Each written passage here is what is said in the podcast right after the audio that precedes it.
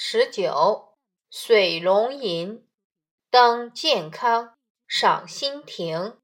宋，辛弃疾。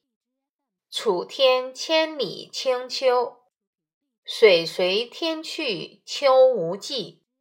遥尘远目，献愁共恨。玉簪罗髻，落日楼头。断鸿声里。江南游子，把吴钩看了，栏杆拍遍，无人会，登临意。休说鲈鱼堪脍，尽西风。季鹰归未？求田问舍。怕应修建，刘郎才气。可惜流年，忧愁风雨。树犹如此，庆何人？换取盈盈翠袖，问英雄泪。注释一：选自《全宋词》，中华书局一九九九年版。健康，今江苏南京。赏心亭，在健康城西水门城楼上。二。楚天，泛称我国南方的天空。三，遥尘，远处的山。尘，本指小而高的山，这里泛指山。四，远目，远望。五，献愁共恨，引起了乡愁和国恨。六，玉簪罗髻。形容山峰的形状。玉簪，古代妇女佩戴的首饰。罗髻，古代妇女螺旋形的发结。七，断鸿，失群的孤雁。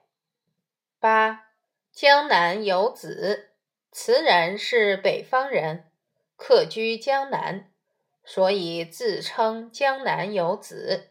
九。吴钩，古代吴地制造的一种弯刀，后泛指锋利的刀。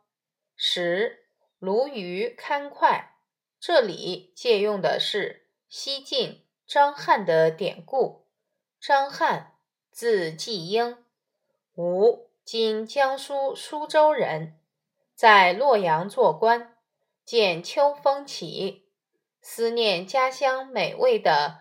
纯菜羹和鲈鱼块，便辞官回家。块切细的鱼肉。十一，求田问舍，买田造屋。汉末有个叫许四的人，曾被刘备批评：现在天下大乱，你只知求田问舍，谋求个人私利。十二。树犹如此，借树比人，慨叹岁月空度，壮志未酬。十三，庆，请人替自己做事。十四，盈盈翠袖，古时妇女的装束，这里指身穿美丽服饰的歌女。十五，问，擦拭，文艺。南方的天空呈现出一派秋天清新的气息，水天相连，秋色无边。极目远望，那千姿百态的山峰，勾起我的乡愁和家国之恨。家乡沦陷，我身居异地他乡，面对黄昏的落日。耳闻孤雁的哀鸣，抽出宝刀细看，拍遍亭上的栏杆，无人能体会我此时登楼远望的心境。不要说鲈鱼块之类的美味，西风吹起，我这个张继英还不能回去。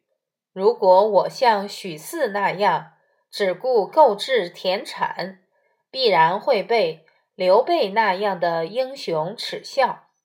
只可惜时光白白度过，我壮志未酬，只能为风雨飘摇的国事忧愁叹息。能请谁代我换得歌女，为我擦干眼泪呢？你知道吗？木犹如此，人何以堪？辛弃疾的《水龙吟·登健康赏心亭》中有“忧愁风雨，树犹如此”一句，引用的是“木犹如此，人何以堪”的典故。《世说新语·言语》记载，东晋大司马桓温举兵北伐。途经金城，看见自己年轻时所种的柳树，皆已长成十围之抱的大树。他攀折柳条，泫然流泪，感叹道：“木犹如此，人何以堪？”后来南北朝庾信在《枯树赋》中，将桓温的话发挥为。昔年种柳，依依汉南。今看摇落，凄怆江潭。树犹如此，人何以堪？